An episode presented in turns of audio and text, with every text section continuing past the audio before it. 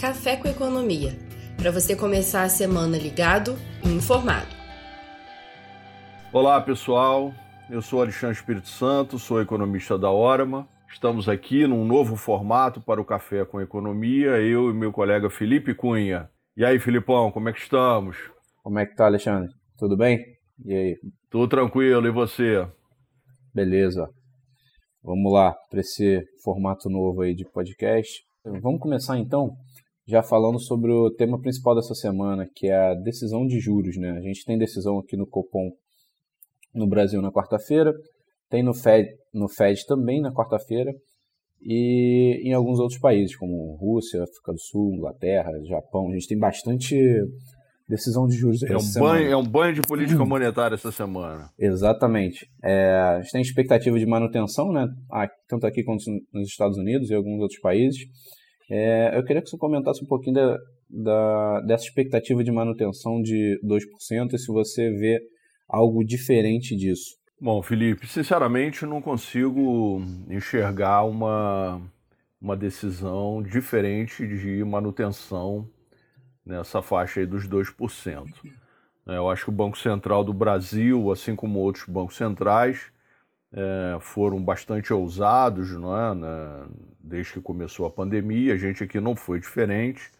A gente precisa lembrar que a nossa taxa de juro ela desabou, né? De alguns poucos anos atrás, é, de 14, né, para 2. Isso é uma queda importante.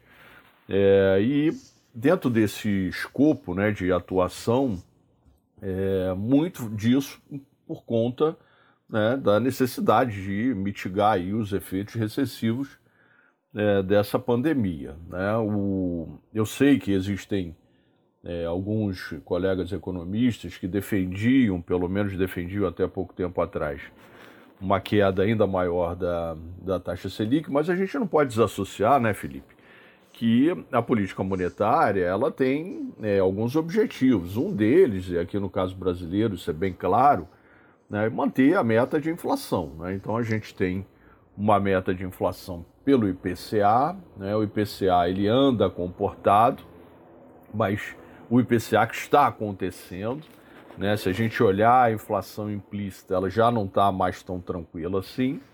E se for olhar os índices da fundação, né, Felipe, os IGPs, né, GPDI, GPM, isso tudo já está acima de 10, né? Bem acima de 10, né, Felipe? Exato.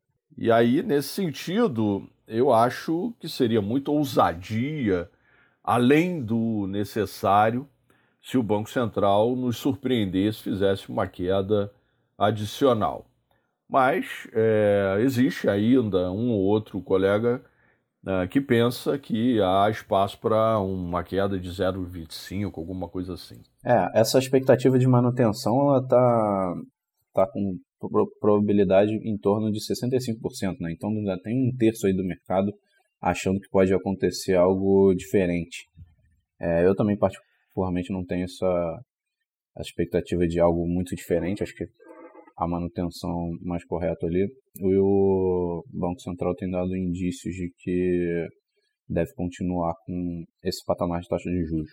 É, é, é até, até porque, Felipe, a gente não pode esquecer, não é? Isso é sempre bom a gente ressaltar né? Banco Central é uma instituição é, que tem que ter algum conservadorismo. Né? Banco Central nunca pode ser um jogador, né? de fazer aposta. Né? O Banco Central ele tem é, instrumentos para controlar né? dados, informações, e sem dúvida nenhuma, é, se ele chegar e fizer um movimento que passe audácia além da conta, é, isso pode até ser um tiro no pé, as pessoas ficarem, os agentes começam a ficar receosos com aquela postura. E, pelo contrário, o nosso Banco Central ele prima por essa é, atitude técnica, não é? O Banco Central aqui ele é muito bom em todos os sentidos e reconhecidamente um Banco Central é, que trabalha com informações, com dados, então e que tem melhorado a comunicação, né? É, perfeito. Me surpreenderia muito se ele fizesse algum movimento diferente da manutenção. Sim. E, e lá fora a mesma coisa, né? Apesar daquele discurso do, do Powell de utilizar medianas, a média da, da inflação, acho que a gente não deve ter grande, grande alteração desde a última reunião. Né? É, Felipe, o, o, o, Banco Central americano, o Fed, que é o principal banco central do mundo, né?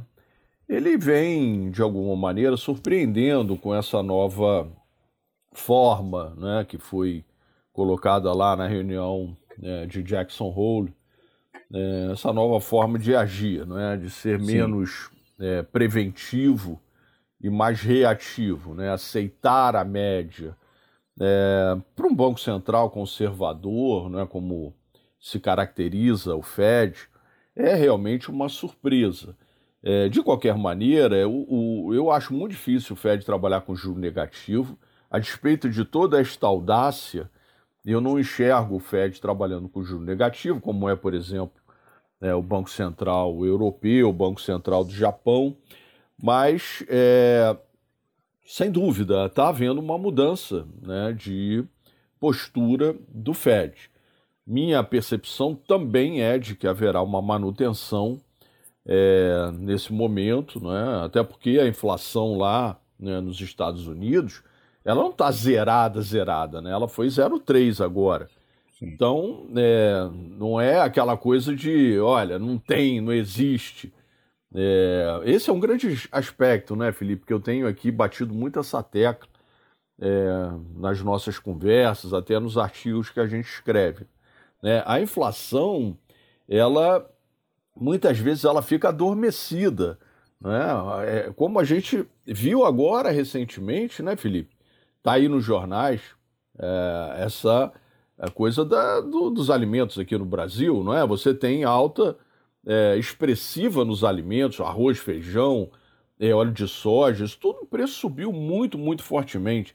Aí você começa a querer encontrar justificativa. Ah, não, porque a China começou a comprar muito e aí o produtor brasileiro resolveu exportar não, porque vai chover, não vai chover. Aí você começa a querer achar chifre em cabeça de cavalo.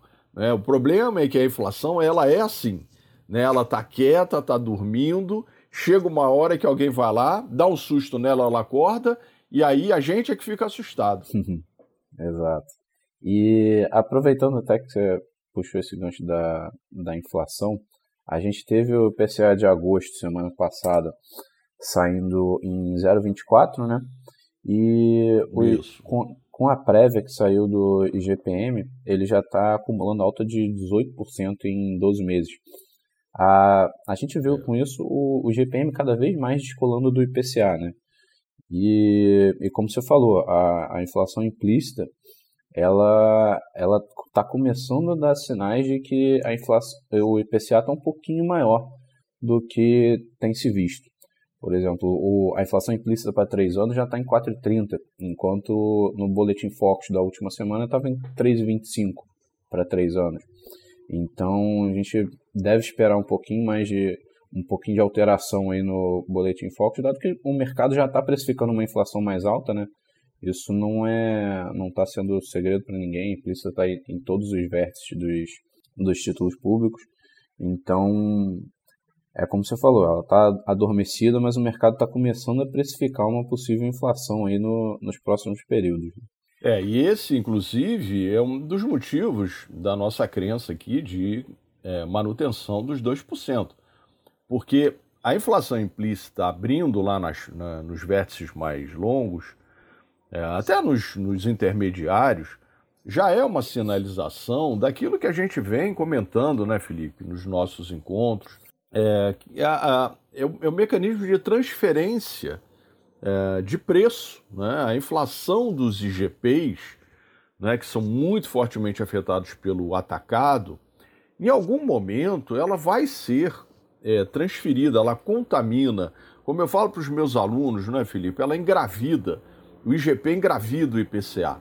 Em algum momento, pode ser que você não tenha é, um contágio né, intenso Porém, alguma coisa vai é, ser captada sim pelo IPCA, porque os contratos são indexados na nossa economia pelos índices da fundação.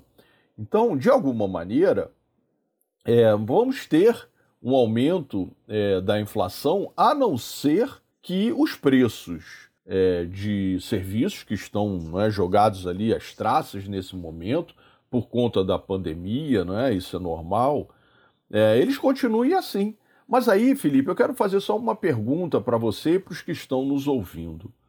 Se efetivamente no ano que vem, 2021, a economia voltar a crescer, como a maioria de nós né, que trabalha com isso acredita, né, vamos admitir que ano que vem a economia volte a crescer 3%, tem gente falando de 3,5%, o próprio governo já está aí no 3,5%. Se a gente crescer e a demanda começar de alguma forma a aquecer, será que os preços dos serviços vão continuar aí moribundos do jeito que estão? É, eu acho que não. E aí você tem, além da pressão que vem por parte do contágio dos IGPs, também vem a pressão por é, demanda. Fora essas questões de oferta, como a questão aí do arroz, do feijão. É, não dá para imaginar que a inflação é, vai ficar aí a, nesse 1,60, 1,70 que o Foco estava trabalhando. A gente aqui na hora, mas já está trabalhando com a inflação uh, de 2 para esse ano há algum tempo. Né? Então, eu acredito que a gente vai ter uma, uma revisão desses números de inflação muito em breve, Felipe. Sim, a gente já tem hoje saindo a prévia do PIB, né? Que é o IBCBR de julho.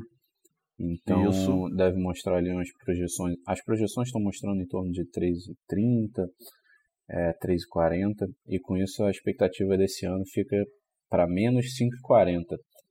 É, no entanto, acho que o, a interpretação disso é a volta da economia, né? apesar de ser um, tá um pouquinho mais fraco, mas é o, essa retomada que é importante a gente, a gente ficar de olho, principalmente para a inflação.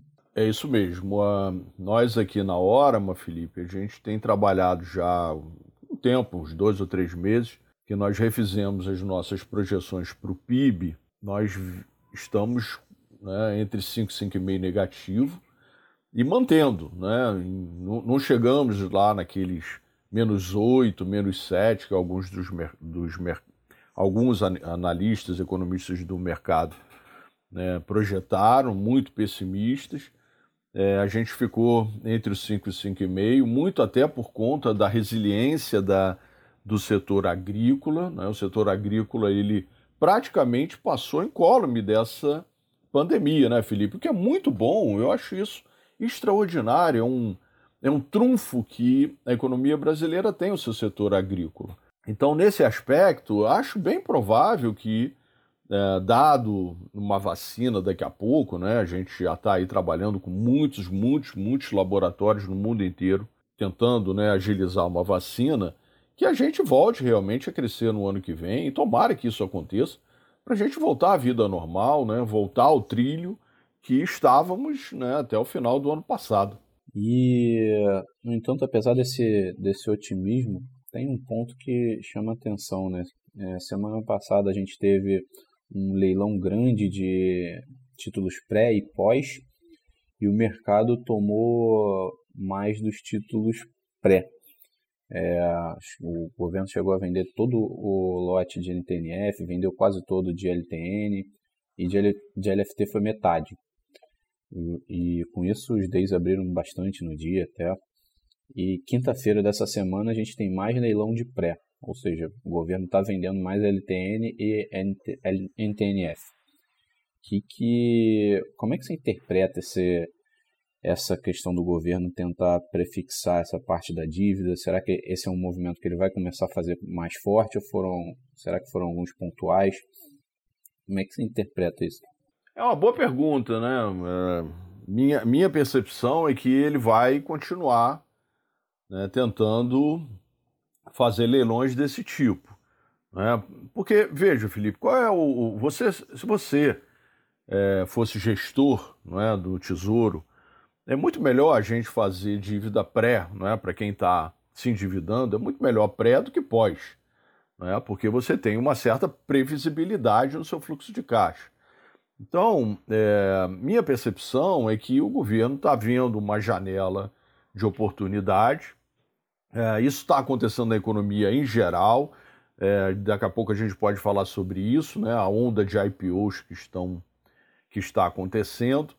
É, e acho que essa janela né, que, que, que está se abrindo, é, me parece que o Tesouro está aproveitando. Então vamos fazer leilão. Eu acho que isso vai, a minha percepção é essa, que vai continuar volumes elevados é, e até onde o mercado né, tiver demanda, né, a hora que o mercado perceber que não dá mais. Eu acho que isso é algo que vai se verificar aí nas próximas semanas, né, talvez aí alguns poucos meses, mas é bem provável que aconteça. E, e esse paralelo com IPOs é bem legal, né? Porque é, é exatamente isso. O governo tentando aproveitando o momento de mercado para precificar uma dívida ali e, o, e a empresa no IPO aproveitando o momento de mercado para sair um pouco, entendendo que o preço está bom, que os múltiplos estão altos e que está valendo a pena pro, pro dono da empresa sair, né? A gente vê Felipe, muito... é, é muito bom você falar sobre isso do IPO, porque né, sou, dou aula de valuation há muitos anos e eu falo muito isso lá para os alunos. Né? Por que, que alguém que é dono de uma empresa vai sair do seu negócio? Né? Se o seu negócio é bom realmente, porque você está colocando a empresa para vender, o seu negócio é bom. Né? Por que, que você vai sair de um negócio bom? Né? Qual é a ideia? Por que está por trás disso? Né? Então, quem está vendendo um negócio é porque acha que o preço naquele momento ou que as condições são interessantes para você se desfazer de uma parte. Então, quando você tem um IPO, você não está comprando nada, é, nenhuma barganha, não está ali nenhuma galinha morta. Na verdade, você está pagando um preço que é considerado bom para o atual dono se desfazer de uma parte. Né? Então, essa percepção, às vezes, ela é equivocada de muitos agentes. Ah, porque eu vou comprar isso, isso aí é barato. Pode ser barato daqui lá na frente para este momento agora, o próprio dono acha que a condição é, para se desfazer é interessante. Né? Olha o que aconteceu recentemente é, nos mercados lá fora, Felipe, com a Tesla, né? O pessoal lá, o, é, os, os donos da Tesla, né? Eles estão se desfazendo né, de parte significativa da empresa quando ela virou ali há pouquíssimos dias atrás uma empresa que vale mais do que, por exemplo, a Walmart. É, isso é algo né, que salta Sim. aos olhos. Né? Então, é, não, não é algo é, para a gente dar de ombros, para ignorar. Não é? Só que o mercado ele funciona dessa maneira, né, Felipe? Você sabe disso. É, as condições do mercado, elas muitas vezes nos levam a essas a esses momentos, como é, a gente está acabando de mencionar.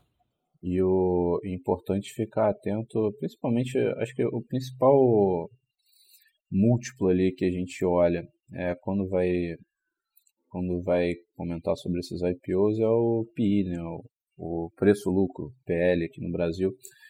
E, e não tem nenhuma barganha, como você falou, os PIs estão, estão 30, 40, 50 vezes lucro então, isso não é nenhuma barganha em, em bolsa nenhuma.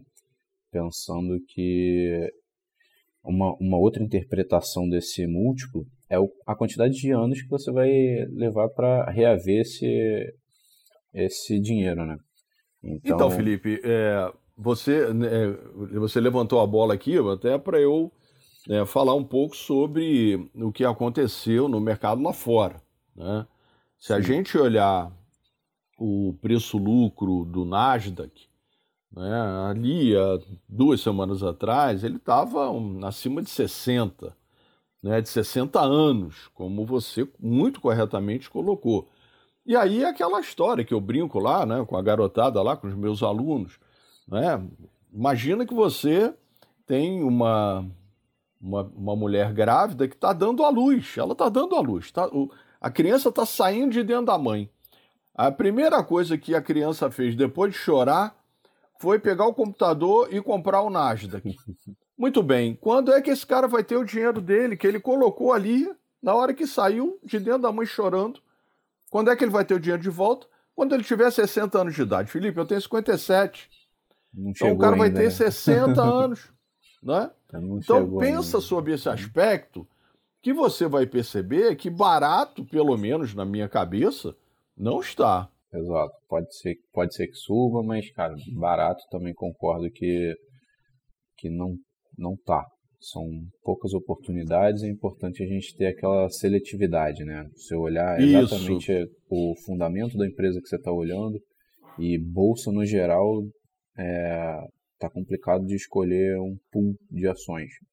Então, Perfeito, Felipe. Essa ideia da bolsa nesse momento, ela é muito interessante. É, se a gente começar a ser seletivo, como você mencionou, não é? De você perceber que algumas estão muito, muito caras e outras não. E aí você pode fazer, por exemplo, operações estruturadas, pode fazer long and short.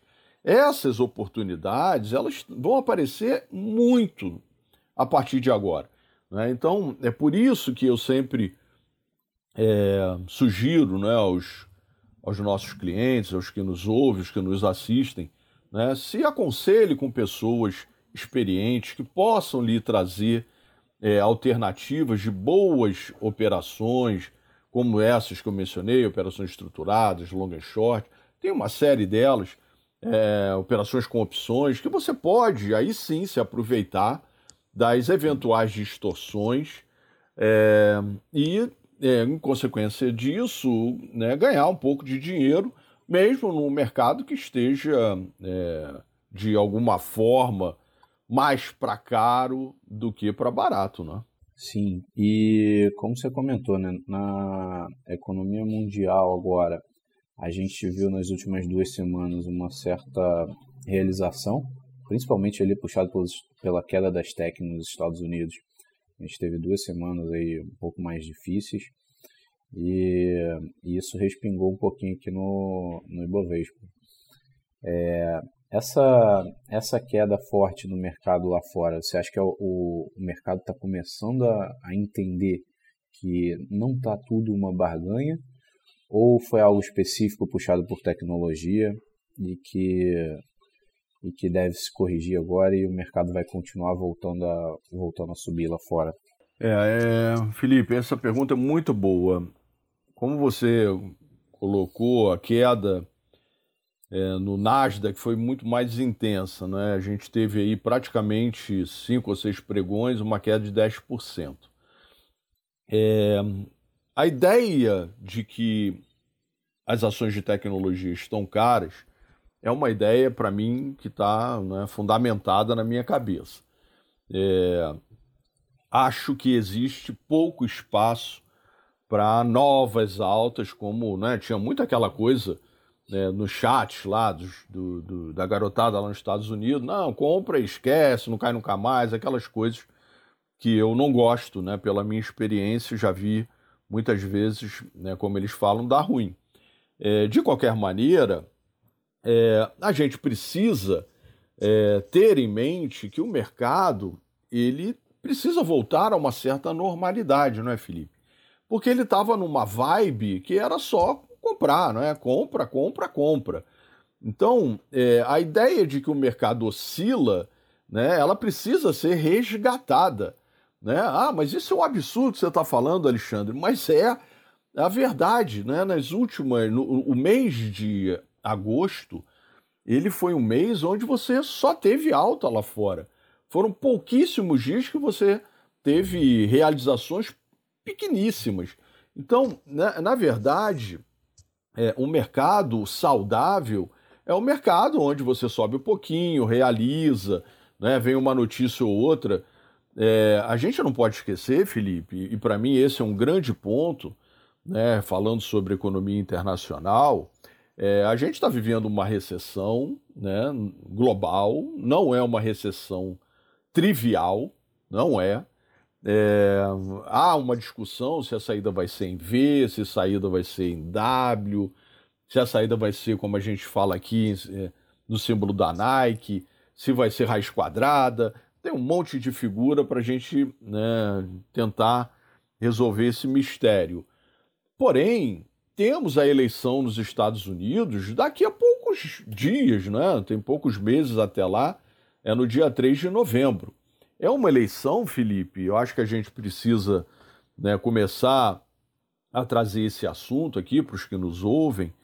É né? uma eleição que, a meu juízo, é, é muito incerta. É, eu sei que o mercado financeiro, a maior parte dos analistas de Wall Street, é, acredita que o Trump vai vencer. É, eu não tenho essa certeza, essa convicção é, de que o Trump vai vencer. Né? Se eu fosse obrigado a dar um palpite, obrigado, colocasse um revólver na minha cabeça, eu até diria que o Trump é, vai ganhar, vai se reeleger. Mas isto é algo que, é, dentro de mim, não é uma convicção. Acho que existe uma chance do, do Biden sair-se vencedor, e se isso acontecer, eu não sei como o mercado financeiro é, americano e mundial mesmo vai é, se comportar. Porque a gente não pode esquecer, Felipe, que dentro do escopo de atuação é, do Partido Democrata, né, tem a ideia de você subir os impostos. Uma alta que não é desprezível, né? Exatamente. E, e, essa alta de impostos impacta diretamente no preço das ações, no lucro das empresas, que vai impactar no, no preço das ações. Né? Perfeito. E o, o, o Biden ele está sugerindo um aumento de impostos, né, inclusive para empresas americanas que operam no exterior. Além disso, Felipe, a gente não pode também deixar de, né, de lembrar aqui aos que nos ouvem, é, a gente tem que olhar como é que o governo brasileiro vai se comportar né, diante de uma vitória, uma eventual vitória democrata. Porque é, o governo brasileiro, né, do, do, presidente Bolsonaro, desde o início, ele é, agiu muito mais né, de forma personalista, né, o Trump e Bolsonaro, do que Estados Unidos e Brasil. Né? E isso, é, inclusive, é uma mudança, é uma mudança de postura é, é, que da, da, da tradicional diplomacia brasileira. Então, como será é, o relacionamento é, do governo brasileiro com um eventual governo democrata? Isso também é algo que precisa estar no radar. É, o que eu quero dizer é que, eventualmente, é, as bolsas aqui no Brasil, é, a bolsa aqui no Brasil vai ficar, de alguma maneira, é, também olhando é, a essa eleição lá nos Estados Unidos. Sim, e em relação à eleição nos Estados Unidos, essa expectativa de vacina que foi renovada agora, junto com essa essa questão do TikTok, né, que a, parece que a hora a Oracle venceu a disputa para assumir o TikTok. É, você acha que esses dois pontos são mais pró-Trump? É, Felipe, eu, eu, imagino, eu imagino que o Trump deve estar torcendo muito fortemente para uma vacina é, já, né, por conta da eleição. É, quanto mais rápido a ideia de voltar à normalidade, melhor é, para a campanha é, do Trump. E essa coisa do TikTok, né, pela minha leitura, é, o Trump ele, ele condicionou a venda. Né? E agora é, a ideia da Oracle é, não é você é, comprar a TikTok, é você fazer uma espécie de parceria, alguma coisa é, desse tipo. Então, é, a leitura que eu faço é que o Trump, tudo que vier é, com um jeitinho é, favorável, o Trump vai é, tentar, né, e é normal isso politicamente, né, tirar proveito para uma eleição que até é, poucos meses atrás era dada como certa e virou uma grande incógnita. Bom, beleza. É, acho, que, acho que já cobrimos todos aqui os pontos importantes da semana.